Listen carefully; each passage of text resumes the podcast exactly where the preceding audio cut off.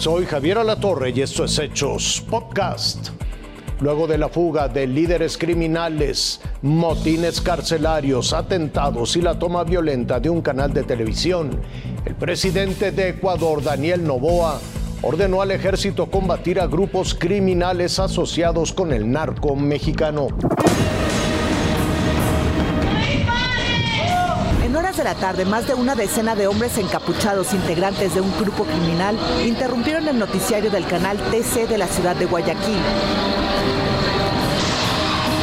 Iban armados con pistolas, armas largas y hasta con machetes. Se metieron al estudio y amenazaron a los trabajadores y periodistas sometiéndolos. ¡Que se vaya la policía! La televisora no dejó de transmitir y la imagen dio la vuelta al mundo.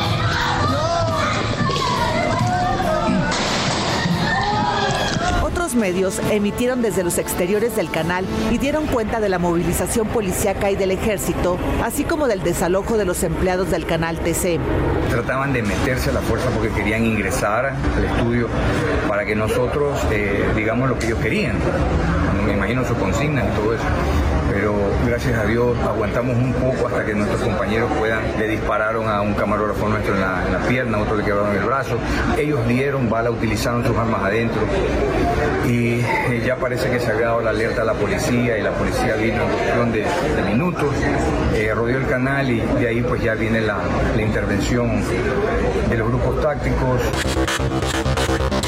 Las fuerzas del orden ingresaron al canal y lograron detener a al menos 13 de los criminales dentro de las instalaciones. El operativo continuó y las Fuerzas Armadas lograron otras capturas. La fuga de dos capos son el antecedente de esta escalada de violencia.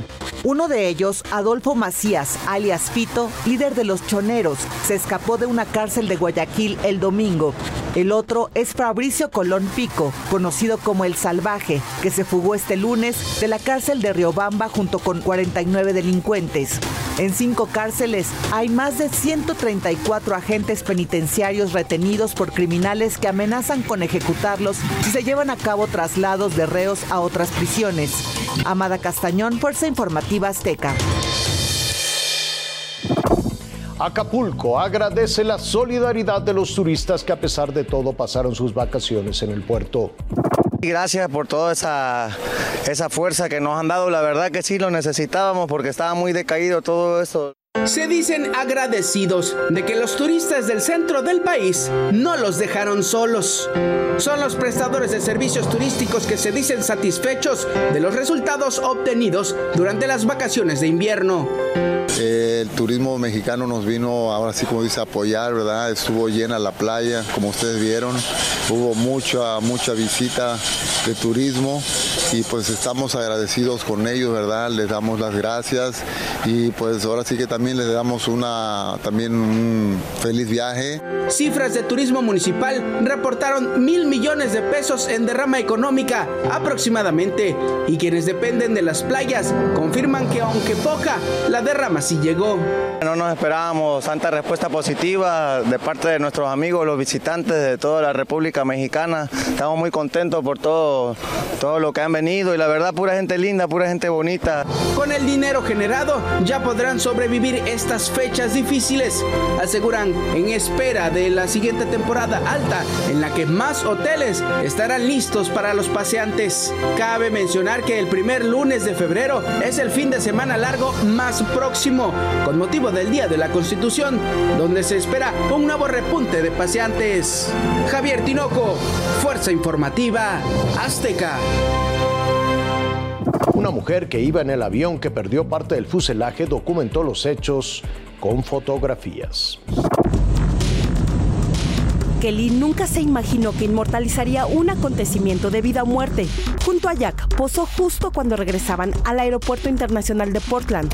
Minutos antes, Jack y Kelly eran unos completos desconocidos que viajaban a bordo del vuelo 1282 de Alaska Airlines con destino a California.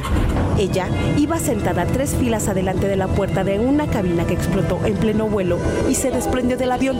Describió que en dos minutos se llenó de aire, ruido y caos y de repente un extraño sin camisa la sorprendió.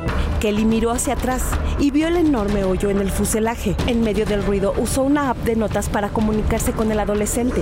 Contó que él y su mamá viajaban junto a la puerta que explotó, pero ambos estaban bien, solo un poco golpeados. Jack agradeció a Kelly su amabilidad y le pidió inmortalizar el encuentro. Un vuelo que Kelly jamás olvidará. Seiza Pérez Murillo, Fuerza Informativa Azteca.